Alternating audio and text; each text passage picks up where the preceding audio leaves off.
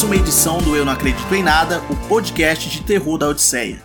Nessa edição nós vamos falar das trilhas sonoras do terror.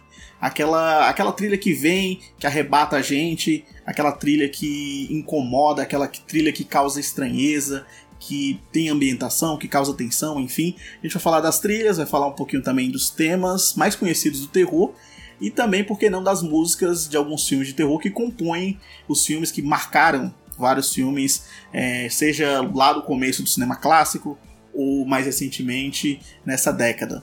E eu sou o Thiago Cinéfilo, estou aqui com ele, como sempre, meu parceiro, o rei das franquias. Nunca mais eu tinha chamado ele de rei das franquias.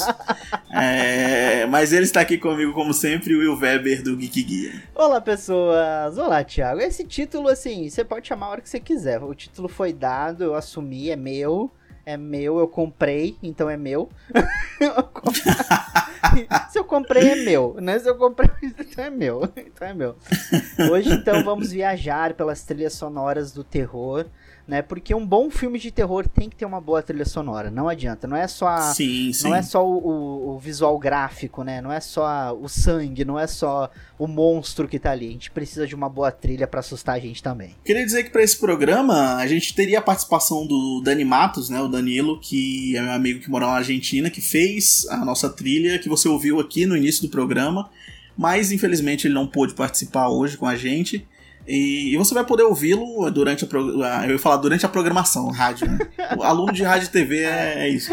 É, você, vai, você vai poder ouvi-lo durante o programa, ele vai mandar aqui pra gente um make-off é, das referências que ele utilizou para fazer é, a trilha sonora, essa trilha incrível que ele, que ele fez pra gente. Eu acho chique, eu acho muito chique que o podcast tem, tem uma trilha sonora, entendeu? Não é um, sabe, não é uma abertura, não é uma vírgula não é um, não é um meme jogado que nem o Felipe Hoffman faz no, no, no outro podcast deste site aqui, né?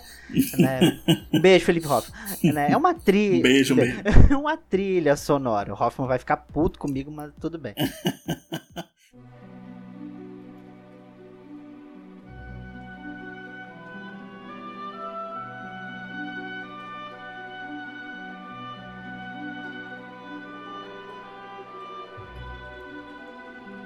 Começando aqui com as primeiras trilhas sonoras do cinema, né? Que, é, mesmo assustadores, os clássicos filmes como o Gabinete do Dr. Caligari, lá de 1920, e até o próprio Nosferatu, uhum. uma sinfonia do horror de, de 22, eles não tinham trilha, né? Eles, o Nosferatu ele contou com uma sonorização harmônica que foi orquestrada pelo alemão Hans Erdmann, isso ao vivo, né? Enquanto o filme passava no cinema, a orquestra ficava tocando ao vivo.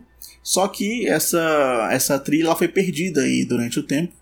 É, e hoje você pode, se você assistiu Nosferatu, você vai ver algum, alguns, é, algumas versões que, que até tem uma trilha que eles colocam, Sim. mas o original mesmo, ele, ele não tem trilha. O que eu assisti até tem essa trilha. É uma. Ela, fi, ela fica o tempo. É a mesma trilha o tempo todo do filme, né? Assim, ela é quase uhum. uma nota única no decorrer do filme, assim. Ela é bem sombria uhum. até mesmo, mas bom saber que não é o, o original, né? Que não é o original.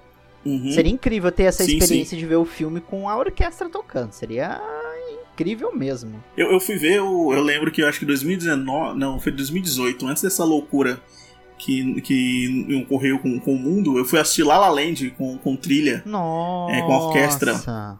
E eu fiquei extremamente emocionado, cara, porque é um dos filmes que eu mais gosto, assim, recentes, né? E aí eu fui assistir, foi uma amiga minha, a gente foi ver um La La Land. Cara, incrível. Incrível, incrível. Aproveitar para abrir um parênteses rapidinho e mandar um beijo para Mariana Miliolo, minha querida redatora do site, que também é apaixonada por Lala Land, a louca de Lala oh. Land. Então, um beijo, Mari. Tá certíssimo. Um beijo, um beijo. Não conheço a Mari pessoalmente, mas sigo ela no Twitter, então um beijo também, Mari. é, se você estiver nos ouvindo. O que você falou, eu tenho, tem até certo. Tem, tem, sentido, porque essas, esses filmes da Universal, né, uhum. né? Eles tinham essa trilha que ficava tocando, repetindo. É, o Drácula, o Frankenstein, eles tinham trilhas que ficavam se repetindo e eram tipo músicas clássicas famosas. Né? Eles não tinham trilha sonora original no, no filme, na produção. Tanto que o primeiro filme é, falado que teve uma trilha sonora foi o King Kong, de 1933, é, na trilha do Max Steiner, que ele utilizou de algumas técnicas do, do filme que até hoje são utilizadas, como o violino, uhum. a orquestra, meio um negócio grandioso, Sim. né? A gente pode dizer assim.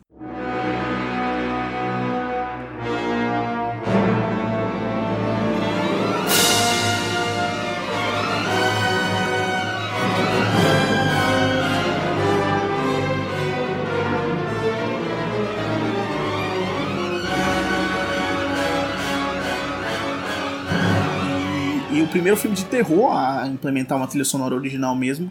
Foi lá em 1935 com A Noiva de Frankenstein. Do compositor alemão, foi indicado 12 vezes e vencedor do Oscar, de dois Oscars, né? O, o Franz Waxman. É, ele fez a primeira trilha da Noiva de Frankenstein. E é uma trilha excelente, assim, cara. É, é, tem essa pegada clássica, né? De, de, de, de ter orquestra e tal. Que, que foi meio que seguindo outras coisas. E daí ele, ele vai é, pegando essa referência dos outros filmes da Universal, colocando, é, fazendo algo próprio. Sim. Né? Se você ouvir a trilha do, do, do de Frankenstein, você vai ver que ele tem algo muito próprio dele, é uma identidade própria. Uh -huh. E aí, depois dele, desinvestou. Né? Foi, foi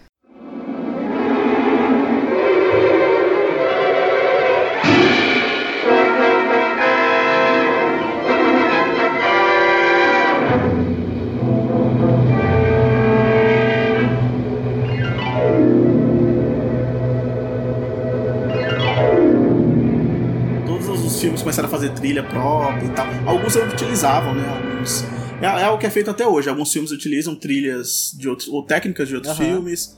Utilizam músicas pop conhecidas. Tem um vídeo do, do Max Azarello, do, do, do Entre Planos, que ele fala dessa onda agora dos trailers com trilhas sonoras sombrias, né? É, que todo mundo tá pegando músicas é, alegres e fazendo versões sombrias das músicas. Exatamente. É o famoso Snyderização até da trilha sonora, né? é verdade, é verdade. Aliás, um beijo, Zack ah, Snyder, que está Zequinha. nos vendo. Zequinha, queria dizer que eu e o Weber adoramos o Snyder Cut. É, odiamos você Exatamente. que não gostou do Snyder. Snyder é meu pastor e nada me faltará. Toca a trilha de, do Snyder Cut agora. olha o trabalho, olha o trabalho que o editor tá tendo, hein? Bom, as músicas compostas para filmes de terror, elas geralmente são inspiradas nos movimentos né, gótico e barroco. É, os compositores geralmente se baseiam em padrões, né, eles criam uma camada em cima da outra e vão construindo uma trilha de suspense de pavor.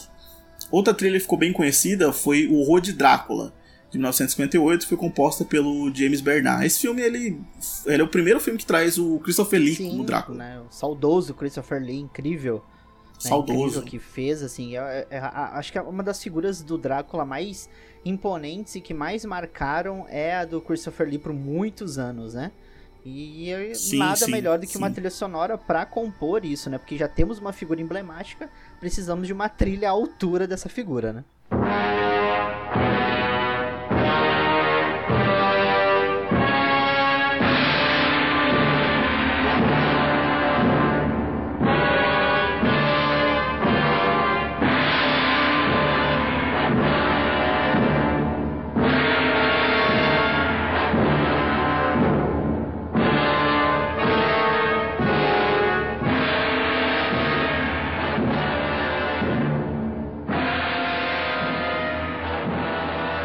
Alguns críticos falam né, que a trilha ela pode ser pejorativa, influenciando os acontecimentos da tela, ao invés das imagens falarem Muita por si. fala isso. É, e, não, demais, demais. É, e isso aconteceu muito nos clássicos da Universal. Acontece até hoje, né? Mas começou lá nos clássicos da, da Universal, que a trilha meio que ensinava, entre aspas, né, o público a, ao que temer, faltando certa uhum. E hoje é o que Nossa, mais tem em filme total. de terror. É a famosa preparação da cena do susto. é a preparação. Sim. Você sabe que vai acontecer alguma coisa.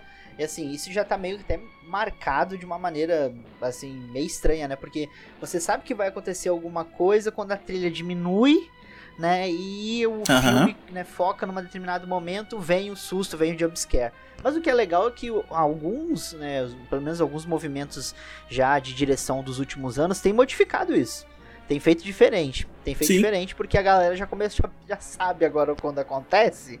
Então, uhum. agora eles precisam ser, né, ser capaz de reinventar esses momentos. Senão, cara, se perde total.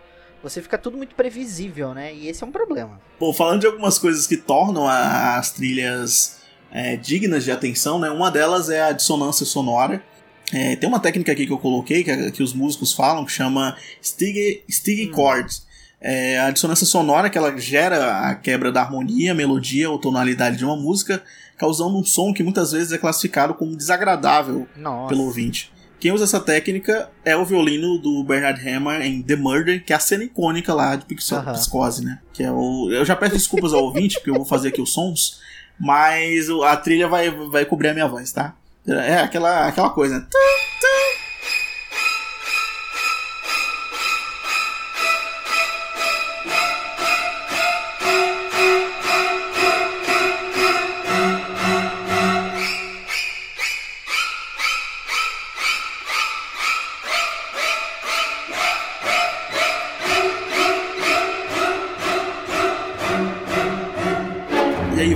Crescendo com o tempo. E aquilo vai te dando, assim, o, fam o famoso incômodo, a famosa gastura, porque aquilo vai entrando, assim, e, e você fica, meu Deus do céu, por quê? Sabe? e faz todo sentido, né? Uhum. A, a, as notas serem daquele jeito, ser aquela sequência, aquela coisa mais constante, e, ao, e o, o volume parece que vai aumentando, né? Então, assim, funciona de uma maneira uhum. muito incrível. E lógico, se incomoda, meu filho, com certeza fez o trabalho certinho. Não, com toda certeza. E, o Hitchcock ele pensou em gravar essa cena do chuveiro uhum. sem trilha. O que, o, que, o que é muito mais Nossa, chocante. Hitchcock, por quê? Né, quando você sabe disso.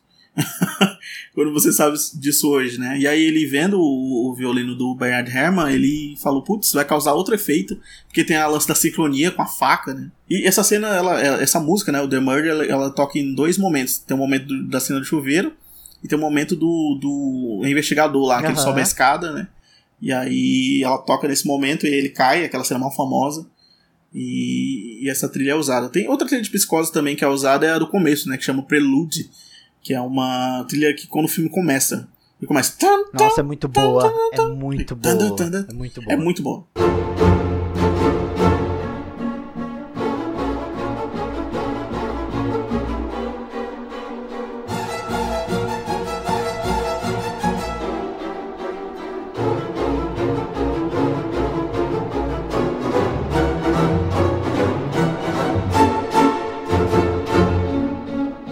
Essa trilha ela usa dessas dissonâncias, né, e ostinatos, que é o nome dado à contínua repetição de um determinado som a uma altura, altura constante, para criar a sensação aflitiva ao mesmo tempo que simula as facadas, né, dada pelo Norman na, na Meryl.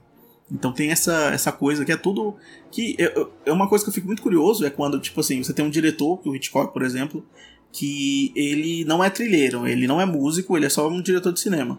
E aí ele se encontra com um cara que, que, que é músico e tal, e eu fico muito ansioso para saber o um momento em que o diretor, que não é músico, resolve inserir a trilha é, de um cara que é músico. Né? Porque ele tem que ter Total. essa sensibilidade, por exemplo. Imagina ele, ele fazendo esse pedido, por exemplo, ele chega pro cara assim, então, nesse momento eu quero mais grave, nesse aqui mais agudo, nesse aqui. Imagina isso. E o cara lá confuso, confuso, né? O músico falando, que, que, você quer? Não entendi nada do seu filme, nem tipo... da proposta, né? Como assim? exato, exato. Tipo, não só o não só o Hitchcock em si, mas claro. todos os diretores, né? Você fica pensando, como é que se dá essa unidade? Outra técnica usada é que chama é, leitmotiv, que é uma técnica que da repetição. Né? Isso tem também no, no, no, Psicose, que a gente já citou, mas tem numa das trilhas mais icônicas do cinema, que é a trilha do John Williams para Tubarão. Quando o Spielberg chegou lá para ver a trilha do Tubarão, o John Williams falou: Ah, isso aqui. Aí, tan, tan, tan, tan, tan, tan. tan.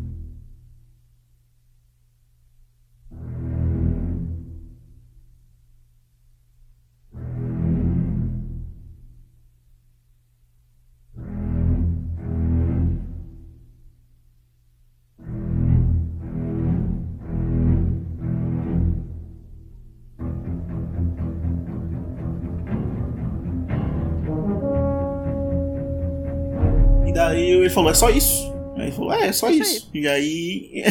Soltou o microfone, e aí, duas assim, notas. Soltou o microfone. Soltou, soltou o microfone assim, Eu esqueci o nome dessa parada que, que o Obama fez, inclusive. É o Drop the Mic. Mas tem um nomezinho. Isso, Drop the Mic. e daí ele começou. Tan, tan, tan, tan, e aí ele, o Spielberg acabou usando isso pra esconder, né? O, o baixo orçamento do filme.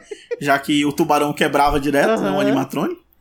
E daí o, o som simulava a presença do tubarão. Quanto mais perto, mais ficava. Isso é muito louco. Isso é maravilhoso. E a, a trilha sonora do tubarão ela é tão icônica que ela foi usada diversas vezes como referência em muitos lugares, né? E tem aquela e tem aquela lenda, né, que fala que muitas pessoas depois que viram o tubarão tiveram medo de ir à praia ir a, uhum. ir a lagos. E tem também assim as histórias que muitas vezes contaram que em regiões onde acontecia muitos casos de afogamento, as prefeituras tocavam nos alto-falantes a trilha do tubarão para assustar as pessoas, para as pessoas não entrarem na água. Então assim, olha só que bacana. A gente podia usar isso no Covid, né? Com, com, é mesmo, é verdade. Não... é verdade. Não tem aqueles vídeos da, dos, da galera batendo nos outros sem máscara? Nossa, meu sonho. Então, devia, devia, a gente devia usar mesmo. Meu sonho é ter um porrete, mas não pode, né? Porque a, a sociedade, não, a gente não pode agredir o coleguinha e também não dá para usar, né? Assim, de qualquer forma, né? Assim, é a primeira vez que a gente é preso, né? Então, né? Vamos aguardar um é pouco. É verdade, é verdade. É o famoso réu primário. O famoso réu primário. Não posso usar agora, né? Não dá pra gastar não, agora, infelizmente. Nesse momento, não.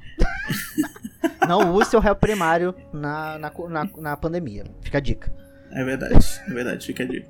E a gente tem também os, o pulso repetido, né, dos, sintetizadores do John Carpenter lá em Halloween uhum. 78. Que o John Carpenter é gênio demais, né? Gênio inigualável. O cara fez a trilha de Halloween. É, que utiliza de várias referências. É uma trilha de 78, cara, e eu fico impressionado que ela é muito atual. Total.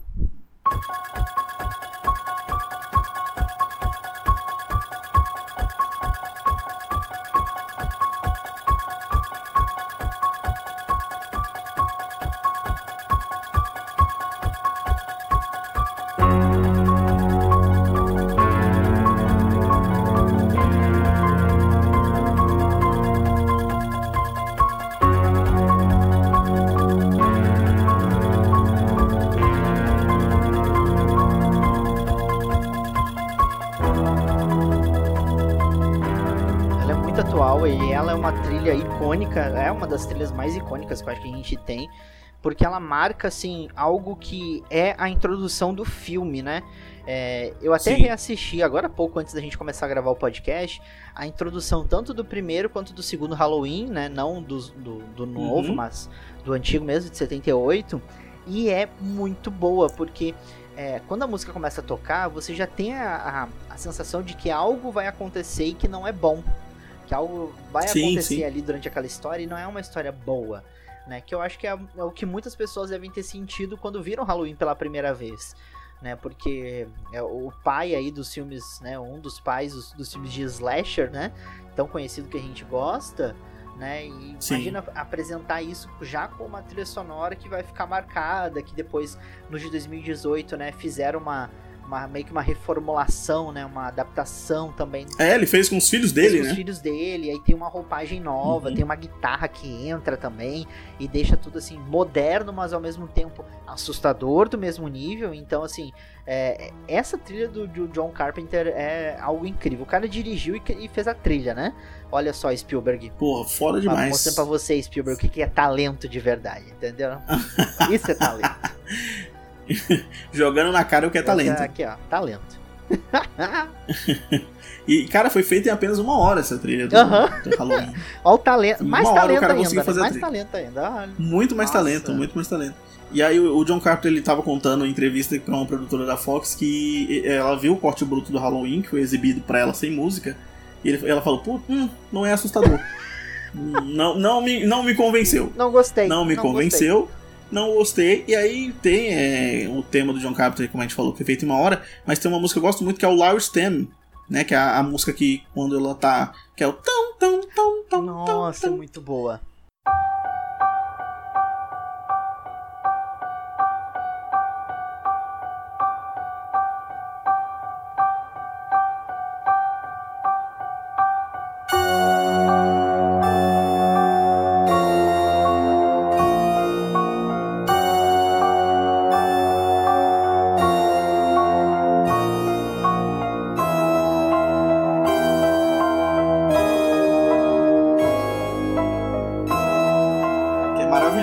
Porque quando ela tá olhando na janela. É, é, aquelas coisas que a gente falou no podcast de Halloween, uhum. né? Que Halloween iniciou. Que é aquela coisa de ela olhar na janela e o assassino se esconder, dela andando e o assassino meio que espreitando, né? Então tem. Essa música também é muito foda. Eu seria um péssimo assassino, porque na hora quando ela olhasse de novo, ele ia estar tá tentando me esconder, assim, em algum canto. Ia tá uma perna do, pro lado de fora da, da, da árvore. Entendeu? Entendeu? O braço pro lado de fora do, do poste, assim, não ia dar certo. Não ia, não ia prestar. Tem outra que eu gosto muito também no Halloween. O Halloween tem trilhas sonoras incríveis, que é, que é, eu acho que ela chama Michael Kills Judith, que é o. Eu uso ela muito pra. pra é muito bom. Pra fazer o. eu uso muito pra fazer o comercial do, do Odisseia quando eu vou falar alguma coisa. Aí eu gosto de usar ela, porque eu acho que ela dá um sinal de alerta, né? Ela é muito boa, que ela é sempre um ponto de virada, assim, na história. É alguém, alguém tá uhum. conversando alguma coisa, mas não é algo assim muito chocante. Mas se torna chocante Sim. por conta daquele negócio, assim. Tipo, acho que no de 2018 tem esse momento quando a, a, a Laurie chega pra filha e fala que ele tá vivo, que ele voltou e não sei o que. E toca isso, assim, tipo. E a, e a expressão da filha é uma expressão tipo, ai, mãe, de novo essa história, né? Que saco, né? Uhum. Só que aí uhum. quando toca esse negócio, parece que vira a chavinha e todo mundo sai desesperado, assim, pra fazer alguma coisa. Então, tipo, cara, é muito bom. É muito bom mesmo. É o Halloween, né? Faz, faz, é louco, é, é muito escola, foda. né? E mais uma do Halloween aqui, só pra falar mais de Halloween. É, que eu gosto muito, que é uma que ele coloca só o piano, que é. Tan, tan, tan,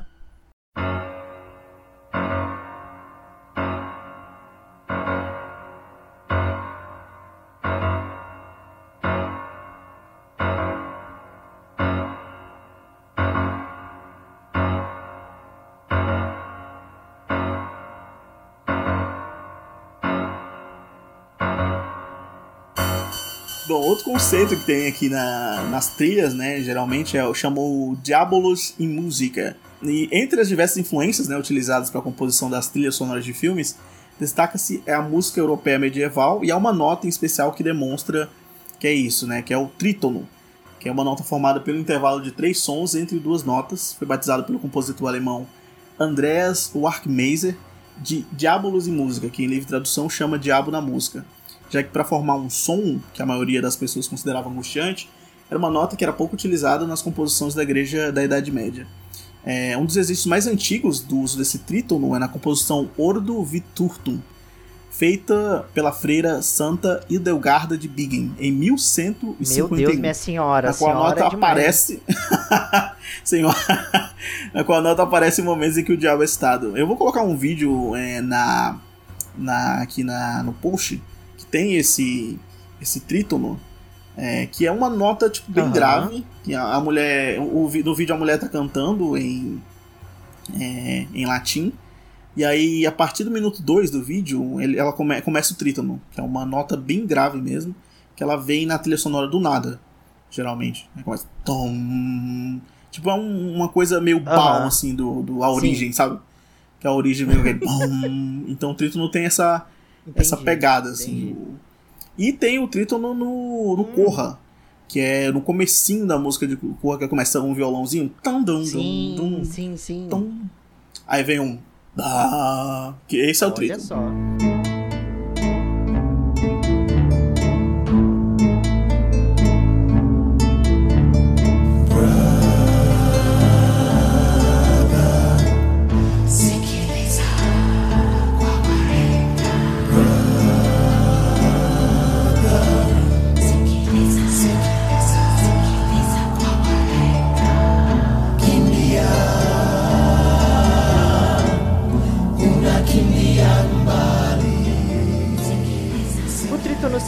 Seria o oposto do Amenô Dorime, que ficou tão clássico no carnaval?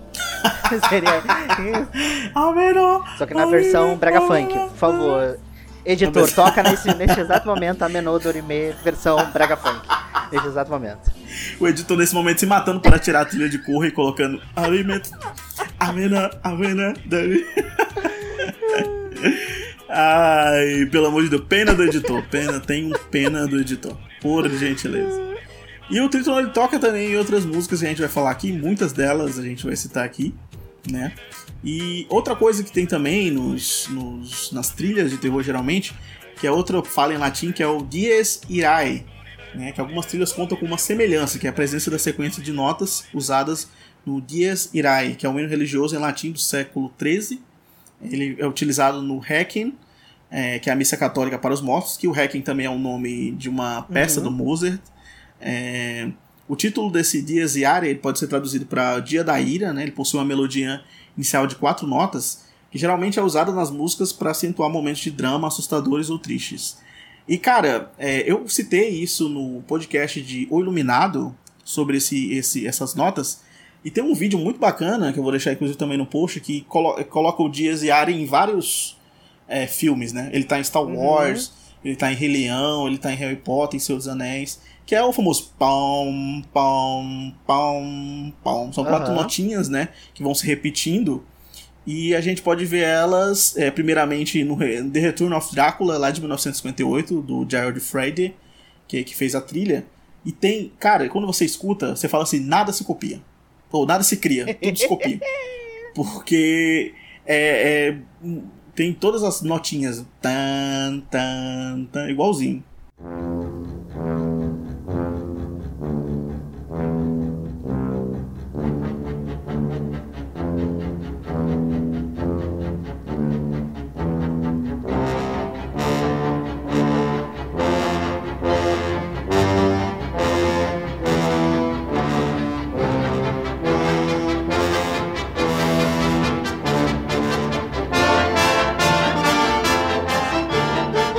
Isso, esse, esse Dias Irae ele ficou mais famoso na trilha do Exato. Iluminado, né?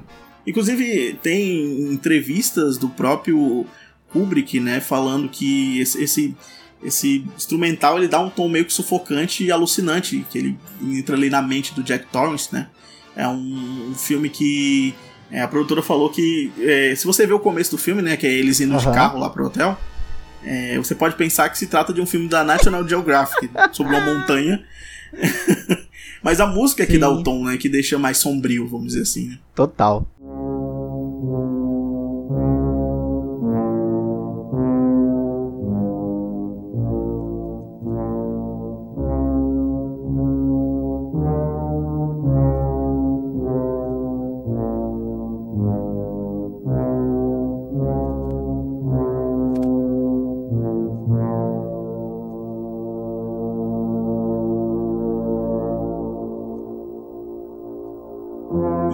Citei, eu acho, um podcast também do Iluminado, do, que, de, da trilha, que é a trilha do, da Wendy Carlos e, e do, da Rachel Elkin Touré.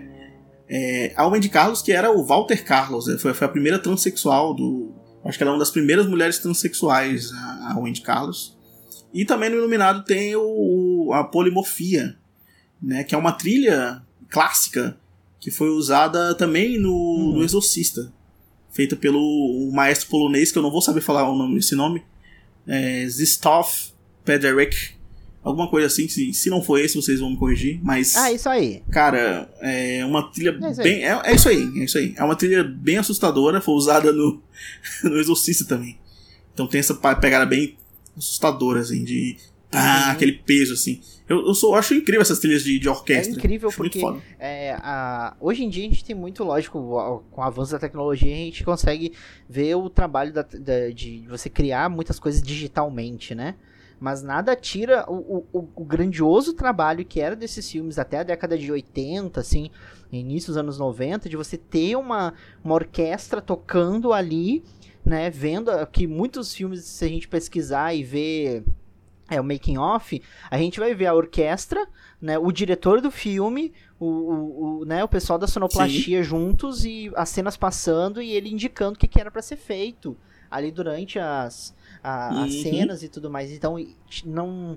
Eu acho que é, a gente perde um pouquinho, assim. Lógico que a gente tem trilhas sonoras incríveis que foram criadas nos últimos anos, mas acho que a gente perde um pouquinho dessa, dessa questão mais. Ah, até mesmo humana, de, de, sabe, do contato com a música ali direto e, e, e, sentindo aquilo dali, né? Porque é muito mais. Acho que é muito mais incrível, sei lá, o cara que tá tocando, vendo a cena, ele transmitir aquilo através do instrumento que ele tá tocando ali também. Então, tipo, eu acho que é um acréscimo, né? Sim. É um acréscimo que hoje acho que a gente perde um pouquinho, a gente ganha na qualidade, nas questões assim técnicas de não, de, né, de, de tirar um pouco da, dos, das falhas e dos erros, né?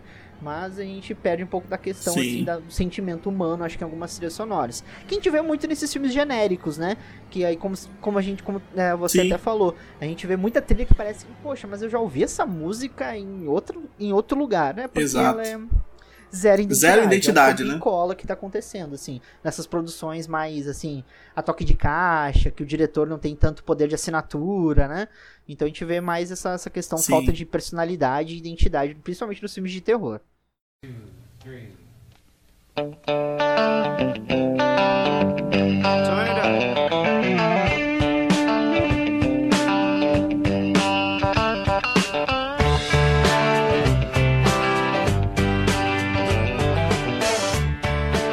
Outra coisa também da, das trilhas é quando frequências diferentes se chocam, né?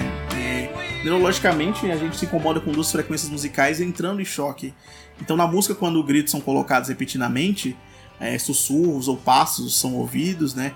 Sons de objetos comuns no nosso dia a dia, mais altos do que eles deveriam ser, o cérebro ele responde é, ativando áreas que servem para proteção, já que esses sons despertam inconscientemente os sentidos de alerta e pânico a gente tem esse é, isso no, na trilha famosa de Sexta-feira 13, né? Sussurros, né? Que, que ele começa.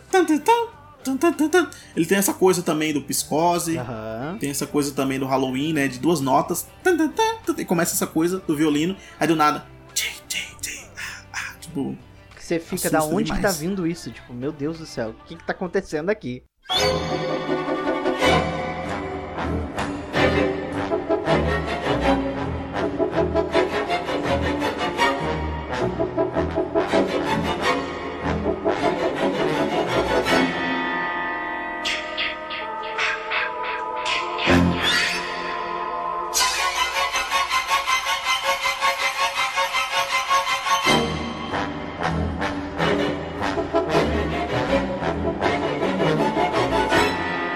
A trilha do, do Sexta-feira 13 é do Henry Manfredini. A Maldição da Residência Hill, do, dos Newton Brothers, eles usaram isso no, numa das trilhas, é, que é misturando gritos com abrir de porta, uhum. com fechar de porta.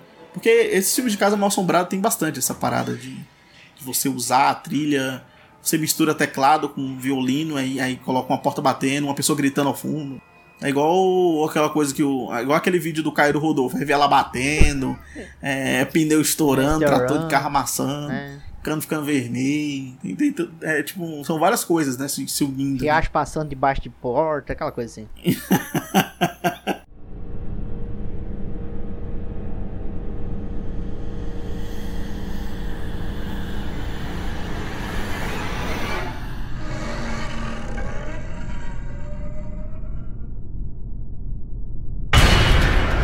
parada também, cara, no, no Homem Invisível, né? No, no filme recente de 2020, porque ele pega esses, essas coisas, né? Ele, ele pega essas paradas é, de. Ele constrói essa tensão, ele insere os elementos domésticos, chaleira, câmera de vídeo.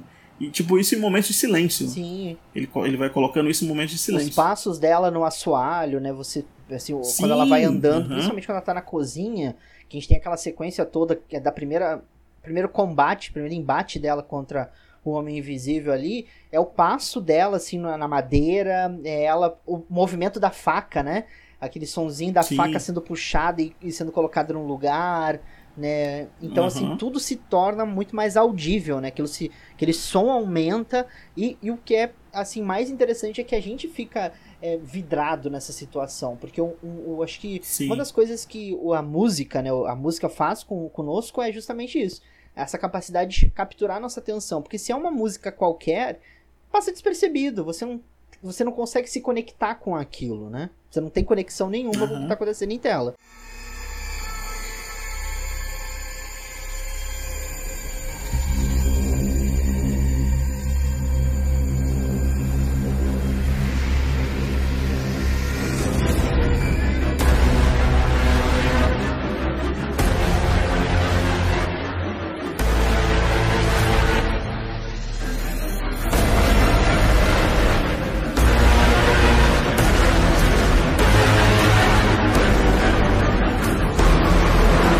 Também essa, essa parada também é usada muito na trilha de Suspiria, do clássico do Dario Argento lá de 77, que foi uma trilha feita pela banda de rock progressivo Goblin, uma banda italiana. E aí ele vai utilizando isso e tem gritos satânicos na música. Yeah. ele, é uma música que ele vai. É uma música que ela, que ela vai é, aos poucos, né? Ela é um rock clássico, um rock bem clássico. E aos poucos vai tendo gritos satânicos. E mistura com pitadas também de funk, não funk brasileiro, né? O funk americano. Poxa. Imagina, tu, tá, tu, tu, tá. no meio da, da, música do Goblin. Nossa, ele é maravilhoso. do nada entra MC Carol. ele... Ia ser maravilhoso. Aí tem os sussurros meio tenebrosos na música, misturados com o instrumental.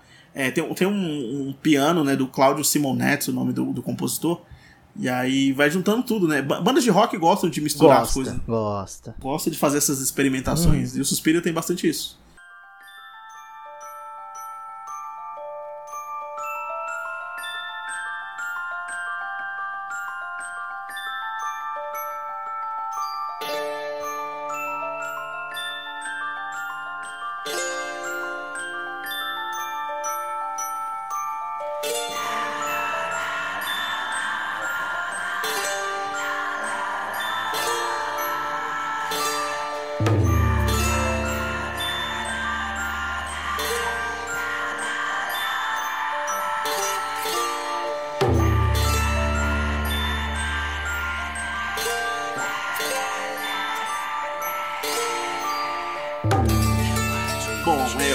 Característica que a gente tem aqui é o, são as vozes, cora, é, vozes né, na, na, música, corais e vocais em outros idiomas, e também as vozes infantis. Essa mistura de vozes, é, eles causam uma certa tensão, né? São, são elementos comuns nos filmes de terror, os corais e vocais geralmente são encontrados cantando, é, a maioria das vezes, em linguagens que não correspondem ao idioma falado Isso do dá um filme. ódio. Aí vem muito... Aí vem muito essa parada do, do, do, medo do estrangeirismo, né? A gente pode dizer assim, né? Isso tem muito do americano, né? O americano, tanto na Guerra Fria quanto em outras guerras, a, o americano sempre teve medo daquilo que ele não Exato. entende. Por isso que eles assistem filmes. É, não, gostam de, não gostam de legenda nos filmes e gostam de fazer remake dos filmes é, dos outros. Porque eles não é têm identidade. porque eles não têm identidade, exatamente. E é, o Fortuna, que é um dos 25 movimentos da cantata Carmina Burana, composta pelo Carl Orff, ele é um dos exemplos disso. Né? A música ela está presente em trailers e trilhas de filmes de terror. A sensação angustiante causada por ela pode ter origem justamente no idioma em que ela é cantada, que é o latim. Esse Fortuna é mal conhecido, eu não conhecia pelo nome, mas cara, é, eu lembro que eu já fiz uma peça da igreja com essa música. Sim. que é o Tandam. Uhum. Tandam. Essa Carmina coisa, Burana, assim, né? ela é Mas... é conhecidíssima, assim, é uma. É, né, ela é conhecidíssima, é cantada em diversas óperas, né? Quem tiver a curiosidade de pesquisar depois em algum momento, né? A gente pode deixar no link também, né? Do post, né? Em algum momento -huh, pra galera sim. conhecer, né? Os, os movimentos de Carmina Burana, porque ela é incrível, né? E ela é cantada em latim, que não é um, uma língua fácil, né? Eu tive, eu vou confessar, eu tive dois períodos de latim na faculdade. Lembro de alguma coisa de merda nenhuma. eu só fiz porque era matéria obrigatória, porque tinha que fazer ou oh, coisa chata, entendeu? Pra quem não sabe, eu é professor de português, tá, gente? Exatamente. Então gente... afaste os seus filhos dele. Tira as crianças de perto de mim. Mas assim, é... e o latim, ela, ele é uma língua uh, que ela, ela vai aparecer em diversos filmes de terror, cantado muitas vezes. E eu lembro que uma professora minha, acho que no primeiro período mesmo, que ela foi a primeira matéria de latim, ela me traumatizou, por isso que eu odeio tanto. então, ela inventou de, de cantar um pagode em latim. Gente, aquilo ficou horroroso. Deus assim. do céu. Eu lembro que todo mundo ficou se olhando na sala, o que, que ela tá fazendo? É aquela professora que quer ser jovem, sabe? Que sim, quer, sim, sim. Ah, eu quero ser igual os jovens, vou cantar um pagode em latim. Entendeu? a, a, gente só queria que acabasse, real, a gente só queria que acabasse. Olha, é, me perdoa o ouvinte, mas eu já odeio o pagode. Imagina o pagode em latim. Aham, uhum, não queira. Aí já não, já não, não vai rolar. Não, não ia queira, rolar Não queira. Mas vou deixar o link aqui para você ouvir. Não é... do pagode em latim, lógico. Não do pagode em latim, claro, da Carmina Vou deixar um, um, uma parte aqui da Camina Burana pra você ouvir, uma famosa. Mas é, é, essa, com essa pegada assim, de voz, a gente tem a trilha do Bebê de Rosemary, lá de Nossa. 62. Uhum. Do, do Christoph Comeda, que ele. É, que tem a voz da Mia Farrow na, na trilha, então é muito aterrorizante. É demais. Ah, não, não, não, não, não. Mano, é um negócio muito foda.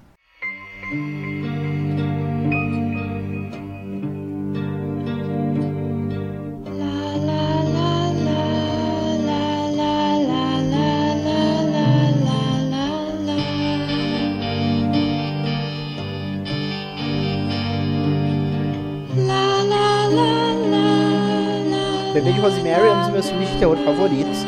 E a trilha sonora, assim, à medida que a gente vai é, é, indo com ela pelos, pelo prédio da casa, pelo, pelo prédio ali, né? Pelos apartamentos e tentando entender uhum. o que, que tá acontecendo, aquela trilha tocando e ela achando que tá enlouquecendo, mas não, né? Que aquelas pessoas ali em volta. Enfim, cara, te cria uma atmosfera tão te tensa porque envolve Sim. também, lógico, a gente tem a questão de uma criança, né? Ali uhum. e tudo mais, a, no contexto da história. Então, deixa tudo mais tenso, né? É engraçado que a maioria dessas canções, elas têm as vozes infantis, né?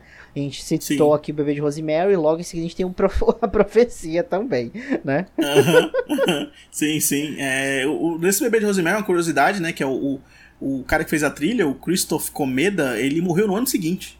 Mais um. Ele. Mais um, né? Mais um da, da, desse, desse, desse filme, que ele. O filme é de 68, né? E aí ele morreu no ano seguinte, ele. Ele morreu após um acidente que deixou ele em coma. Caramba. Né? E aí, como você falou, depois a gente tem a profecia que dita outra moda também dos filmes de terror, que é essa parada de usar cânticos, né? Uhum. É, nos filmes. É, e o, tanto que o tema mó característico, que é o Ave Satani, né, do o tema do, da trilha da, da profecia do Jerry Goldsmith. E aí começa um negócio mó apoteótico, assim. Um negócio muito foda.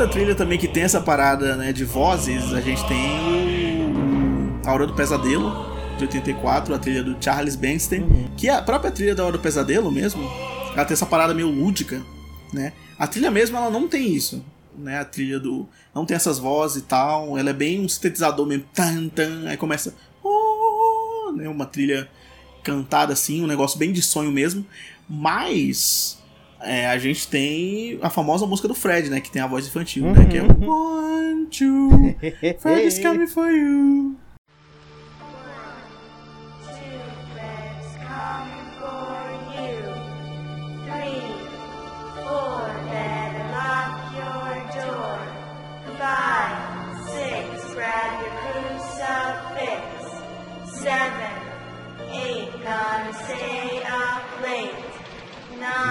Essa é aterrorizante. Deus do céu, isso aí fica na tua cabeça, Deus que me livre. Nossa, eu lembro quando eu, eu assisti pela primeira vez, eu não dormi. Real, real. Eu não dormi por conta disso. não dormi mesmo. Inclusive fizeram até uma versão nova, né, do, no, no filme novo, que eu odeio. Nossa. É, mas essa versão ficou até bacana. É essa boazinha. versão do One, Two... É bacaninha. é bacaninha. Eles usam até no trailer, né? Uhum. Eles usam no trailer do filme. É só isso que é bacana do filme. E a gente tem mais recentemente no Nós, né? O, a trilha do é, o Aten, uhum. que ela usa o, Começa com aquela cena bizarra dos coelhos. O Will, inclusive, teve o nosso podcast de Nós, Sim. né? Quando a gente gravou sobre Nós. E aí começa. Tipo, uma trilha muito foda. Eu não sei nem que língua é cantar, não sei se é latim também. Eu acho, acho que é latim. latim. Eu acho que é latim.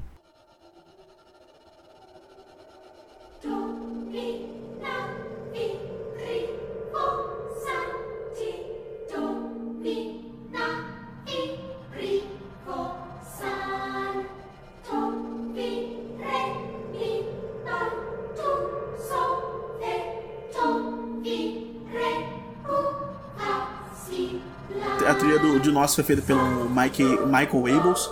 Aliás, o Michael Abels também fez a trilha de Corra. É um cara, um cara que pra mim devia ser muito mais reconhecido, porque é um cara muito foda.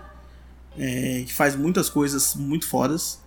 É, e aí ele, ele tava dando uma entrevista ele falou assim: quando você não consegue entender o que está dizendo, isso atrai seus próprios medos de tornar as coisas ainda piores do que realmente poderiam ser. Olha só. Cara, é, é realmente o que acontece, né? a gente escuta as trilhas do, do próprio Michael Abels, né, essas trilhas que, que usam desses corais com essas outras vozes e tal. É, e, e, em Corra, né, na trilha de Corra, é, no, que a gente já tocou aqui, Sim. a música tema do filme é cantada em Swahili, que é um idioma falado em países da África, como Malawi, Madagascar e o Quênia. Então aquela coisa do. Tem aquela coisa bem, né? De, uhum. de coisas que a gente não sabe o que é, né? Que são cantadas.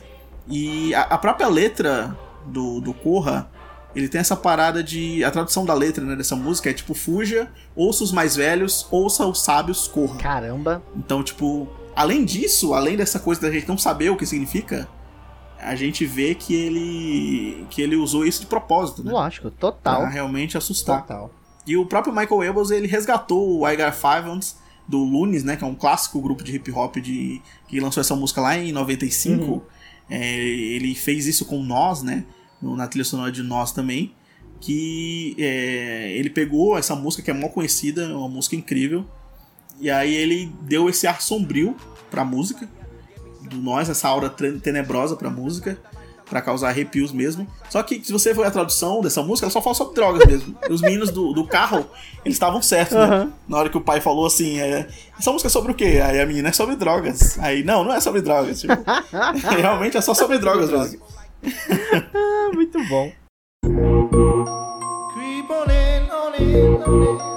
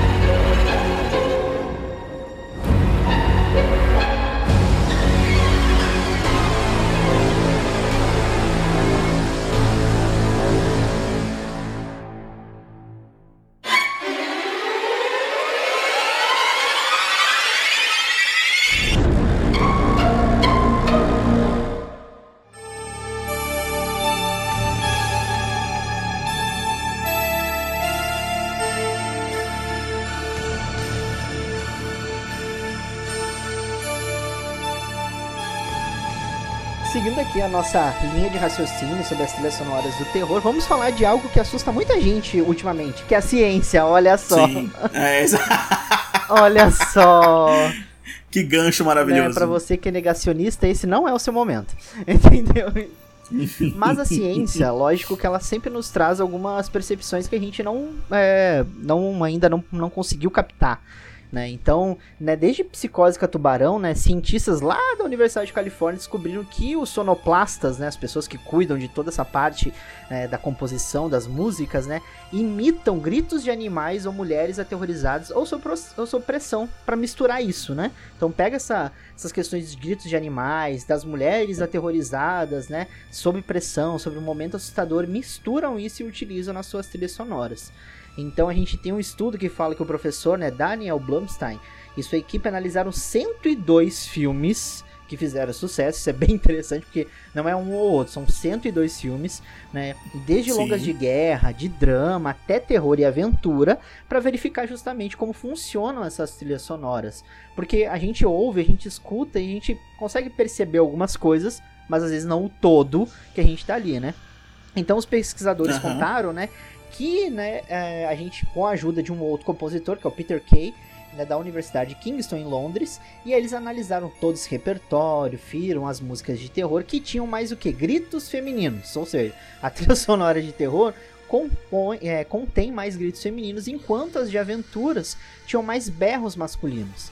Né? Então a gente Sim, a gente falou isso no de Final Exato. Girls, né? Esse lance da identificação com a uhum. mulher e tal. Né, exato, então a gente tem aí já essa questão assim de, utiliz de utilizar mais né, a voz feminina nos filmes de terror, dando mais intensidade do que a voz masculina, né? Então, nos longas de terror havia o maior número de mudanças bruscas de som nas faixas musicais. Aí a gente volta para o assunto que a gente falou agora há pouco, que é a questão do aumento da trilha sonora, a trilha sonora que tenta Sim. preparar o ambiente para o susto, né, que torna tudo um pouco mais previsível aí, né? Aí os pesquisadores durante essa, todo, esse trabalho todos concluíram que o uso de sons não lineares, aqueles que não usam nota, que usam notas distorcidas e são amplificados à medida que a trama avança, não são por acaso. Ou seja, eles são usados para elevar o impacto emocional das cenas. Ou seja, nada é por acaso, tudo é feito com uma intenção. Então, tudo isso que a gente falou dos compositores, a escolha de você né, ir lá atrás, dentro de uma ópera né, que foi composta em latim, dentro de uma música sacra, não é uma escolha à toa, né? Até mesmo como o Thiago citou agora há pouco, a questão do hip hop de 1995, né? Por mais que a música Sim. tenha é, apenas uma questão sobre drogas, né, a, a, letra dela, mas a, a, sua composição em si, ela tem alguma coisa para entregar ali para fazer parte daquela cena, daquela sequência, então, né? E aí, né, vale ressaltar aqui que a não linearidade geralmente é produzida quando animais estão sob pressão como os gritos de medo que eles produzem quando estão sendo atacados por predadores. Olha só que loucura, né? Então, assim, é lógico que todo mundo, quando tá assustado em determinado momento, vai emitir algum som. Sim. Assim, né? Um gritinho às vezes um, vergonhoso. É, uma coisinha, né? Assim, né? Meio vergonhosa, alguém vai. né? A pessoa vai acabar emitindo algum som em algum momento. Então, nos mamíferos e possivelmente nos pássaros, quando você empurra uma grande quantidade de ar pela laringe Nesse momento sou eu fazendo aqui um, um negocinho com ar. Você produz uma representação. uma representação, um né? efeito. Uh, você produz sons não lineares e isso pode ser interpretado como um sinal de medo. Então isso é interessante porque a gente realmente quando a gente está com medo e uma situação mais complexa mesmo, mais assustadora, a gente fica com a respiração mais ofegante, a gente fica né, com a voz às vezes não sai ou ela fica embargada ou ela sai muito alto ou ela sai muito baixa. Então é interessante porque essas misturas a gente vê em diversos filmes, assim. Eu lembrei é, do Quando o Estranho Chama, né? Em, em Quando o Estranho Sim. Chama, em diversos uhum. momentos, é, quando a gente já tem aí a, a, a, trama já desenvolvendo e ela tentando fugir lá do, do maníaco, ela quer gritar, mas ela não pode gritar para as crianças, né? Então ela tenta fazer um som Sim. assim quase inaudível, com aquele som fazendo assim quase um, um ASMR. tipo é, Kerline. Tipo, tipo Kerline, chorando. Uhum. para chamar a atenção das crianças. Então, interessante a gente saber que isso é utilizado no terror propositalmente, né? Já para causar na gente Sim. esses sentimentos, né? Então, assim, cara, sensacional, incrível a gente saber disso, né? É ciência, a gente apoia a ciência, é isso aí.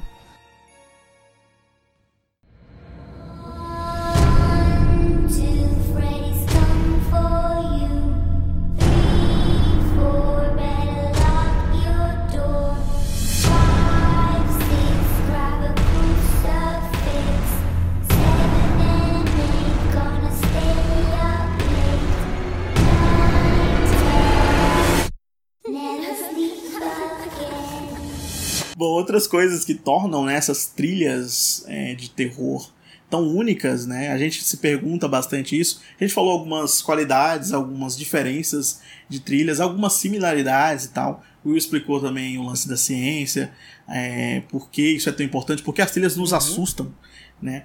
E a gente tem aqui, eu separei aqui algumas diferenças de trilhas é, em algumas categorias, né? E a primeira delas é essa ambientação barra clima sombrio, sombrio e barra atmosfera, trilhas que causam um certo medo na gente, né, nesse que constroem. E a primeira delas para mim é a Total. de O Exorcista, lá de 1973, do Mike Oldfield, Total. que é o porque assim que o padre chega na casa, toca, toca essa música. você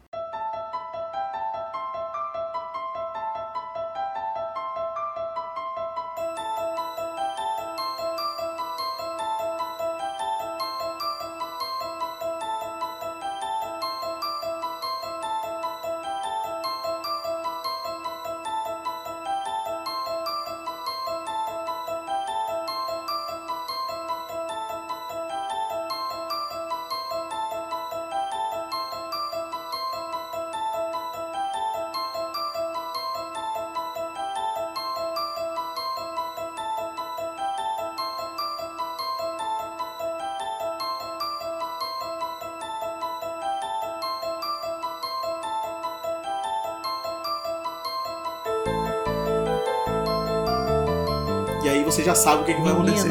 Eu vou te falar, eu tava ouvindo, né, as trilhas, né, que a gente fez ali, um, aquela playlist ali pra gente ouvir as trilhas. Eu, quando tocou essa música, eu arrepiei todinho.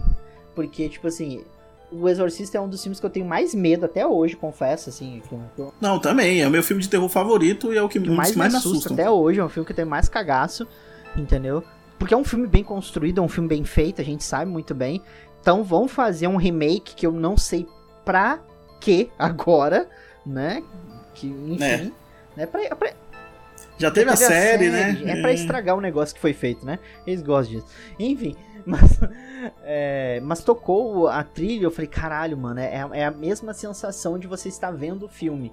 Então, incrível, né? Assim, incrível como uma trilha sonora feita lá na década de 70 ainda é capaz de impactar. A gente falou muito, né, de, de, de Halloween, né? Então, assim, são trilhas ali que sim, andam sim. Nessa, nessa construção ainda de uma boa atmosfera de terror. Não tem como. O fora é que essa trilha do, do Michael Oldfield, né? Ele virou uma estrela depois dessa trilha, mas é, também ele vem aí do rock progressivo. E ele não fez pro filme, né? Ele, ele fez para o CD dele mesmo. E aí o, o, William Friedle, que é o diretor, ouviu. Falou, putz, cara, combina demais com o Exorcista e vai ser é essa trilha aí. mesmo. Que chama Tubular Bells, né? Que, e aí ficou lá, e aí inicialmente tem, tinha uma música composta pelo, por um renomado compositor que chama Lalo Schifrin. O nome realmente é esse, Schifrin. é, e ele, ela foi escolhida para o filme, mas o estúdio rejeitou na época a faixa, porque pela relação extrema de horror que as pessoas tiveram quando ouviram Nossa. junto com o trailer. E aí escolheram. Né? O, Exorcista tem várias dessas coisas, né? Das pessoas aterrorizadas, as pessoas saíram vomitando, uhum. aquela coisa. A gente tem também a de Portergeist, de 1982, o Jerry Goldsmith. É uma trilha, inclusive, Olha concorreu só. ao Oscar né, de, de melhor trilha sonora. E, cara, é incrível porque a gente vê essa parada do, do Oscar rejeitando tanto os filmes de terror hoje, né? É, não hoje, assim, no decorrer da história, né? O Exorcista é um dos filmes que é, venceu um, um Oscar, e aí a, que foi indicado a outros, mas venceu também. E o, o Poltergeist foi indicado ao Oscar também de melhor trilha. E a gente vê essa valorização, né?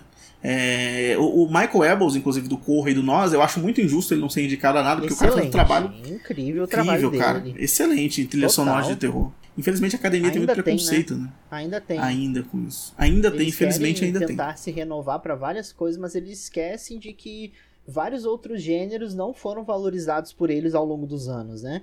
Então não adianta você, né, aquela velha história, cobrir a cabeça e destapar o pé. É isso que a academia, é isso que a academia faz todos os anos, né?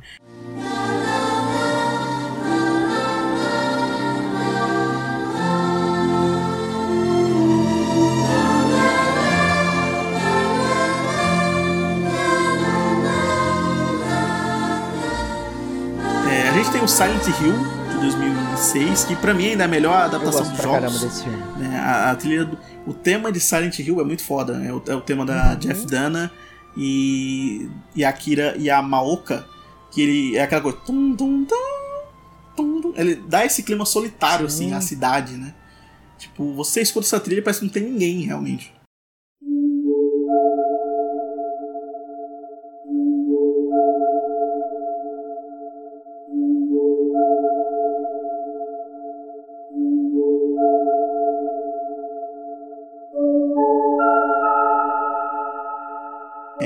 82 a gente tem o Enigma de Outro Mundo, que é uma trilha feita pelo gênio Ennio Morricone, que infelizmente nos deixou recentemente. E eu acho foda, porque para quem não conhece o Ennio Morricone, eu não, eu não, sei em que mundo você vive, mas o Ennio Morricone ele é, ele é um, do, um, dos maiores compositores do, é, do mundo, assim. Nossa, né? o cara é incrível. Ele fez, incrível. Crítica, é, ele fez trilhas muito famosas é, de, de faroeste e tal. Aquela aí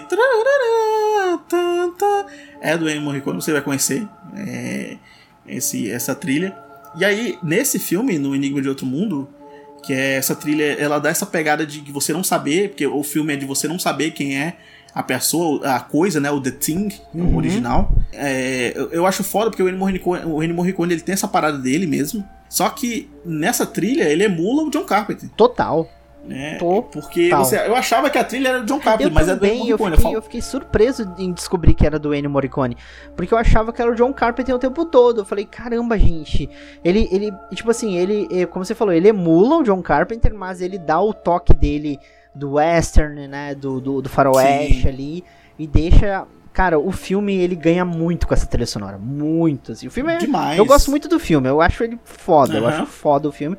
Mas o filme ganha muito com essa trilha sonora.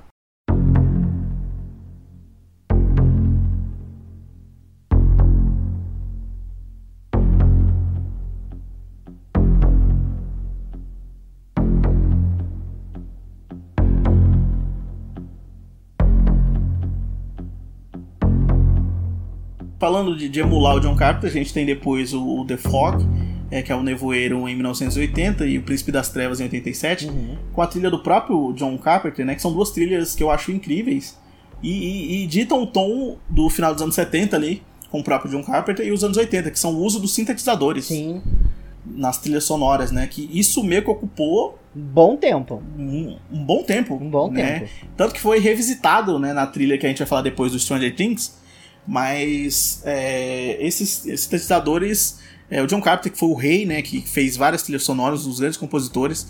É, John Carpenter é um dos caras que mais faz autoplágio na vida, porque é, você vai ver, você vai ouvir as trilhas dele, você vai ver que tem semelhanças, porque são feitas com sintetizadores. É, e algumas coisas emulam muito o Halloween, né, que é o grande clássico dele. Uhum. Mas ele consegue criar essa diferença, né? Incrível, incrível, incrível. E a gente tem também aqui o Resident Evil, que é o primeiro hóspede maldito que é a trilha do Marco Beltrame com Marilyn Manson, que traz essa parada de, de, de essa mistura de terror com tecnologia. Que a gente sabe que o, no, no, na história né, do, do Resident Evil o, o, vírus ele se manifestou através de laboratório, então dá uma essa misturada assim de, uhum. do, do eletrônico, do, tá. do do universo tecnológico com o terror, né? É interessante. Essa, essa composição dele. O, o, a trilha do Resident Evil. Eu gosto muito do primeiro filme, acho. Eu gosto muito. Sim, o primeiro filme eu gosto bastante. Gosto muito. E tem a, a, sequência em que os agentes é, da Umbrella chegam, né? Que a música vai. Uhum. E ela vai uma pegada eletrônica uhum. ao mesmo tempo, vai subindo o negócio, até eles chegarem Sim. de frente pro computador que eles precisam abrir, só tem tipo uma janelinha que ela fica olhando e a trilha vai tocando assim e a câmera vai se afastando para tentar mostrar o que, que tem depois daquilo. Cara, essa sequência com a trilha sonora é perfeita, é muito é muito muito boa.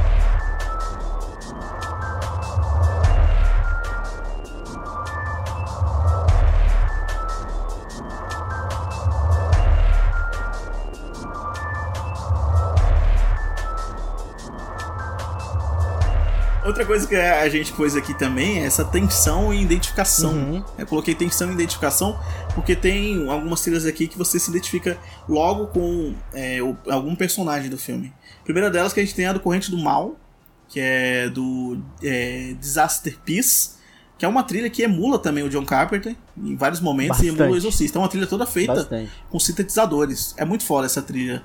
O Corrente do Mal, para quem não sabe, é o It Follows. It Follows. Né, que é um, é um filme aí de 2015, bem bacana, eu adoro esse Assistam filme. Assistam esse filme, por favor. Assistam, exato. E, cara, é uma trilha muito boa, porque é um slasher, né, vamos dizer assim, é, de certa forma. Então ele utiliza esses momentos de perseguição que a personagem passa. E tem umas cenas também no carro que o cara tá dirigindo para ela, para levar ela em algum lugar, e aí toca a trilha e fica.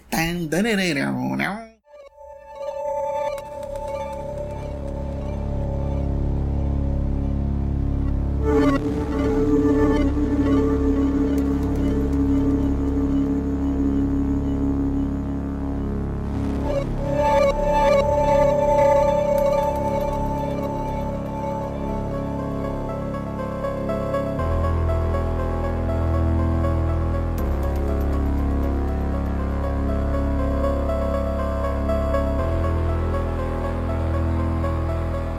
gente tem também o Brinquedo Assassino de 85, que é a trilha do Joey Resents. Esse do Brinquedo Assassino eu acho foda porque ele dá essa misturada é, em coisas infantis. Fica. E aí depois vem um coral. É muito, é muito boa, é muito boa. Mais uma trilha que marca, né, um personagem que uhum. é o Chuck, né? É um personagem que é o Chuck. Sim. Que é, que é muito engraçado, que você consegue fazer a ligação da música com o personagem. Isso é muito bom.